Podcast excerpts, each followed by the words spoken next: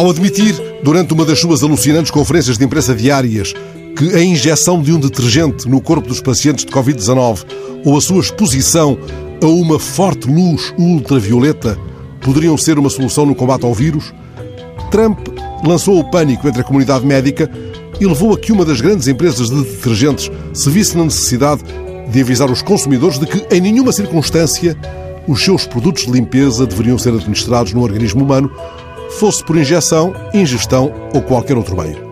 E as autoridades de saúde do estado de Maryland viram-se obrigadas a lançar um apelo vibrante para que as pessoas não bebessem desinfetante. Foi outra maneira de dizer: não levem à letra as palavras do trampolineiro. Ora, o que assemelha os discursos de Trump à ação dos detergentes é a capacidade dissolvente. Mas no caso de Trump, essa capacidade atua sobre o que era limpo, corrompendo-o, degradando-o. A palavra de Trump é dissolvente não apenas porque a todo momento perde o verniz, mas porque nela irrompe, a cada vírgula, a cada trejeito, a marca corrosiva de uma desumanidade emulsificante. O discurso de Trump tem uma grande capacidade de saponificação. Aquele gesto redondo com o polegar e o indicador parece simular o doseador de sabão líquido com abertura larga. Quando contrai as comissuras dos lábios, os apaniguados talvez imaginem que faz bolinhas de saliva no ar. Já aos adversários ocorre, porventura, que ativa a enceradeira depois de diluída a solução amoniacal. Se ele disser sabão, algo em nós procura o étimo sebum, de sebo, de ceboso, Alguns gestos dele insinuam a possibilidade de ter snifado sabão em pó. Talvez por isso adora dar ensaboadelas aos jornalistas.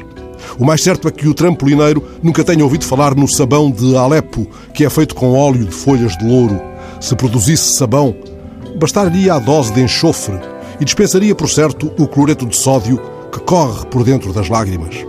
Em casos de maior ou menor delicadeza, face a contextos de uma extrema gravidade, o discurso dele almeja a eficácia da soda cáustica enquanto desentupidor de canos.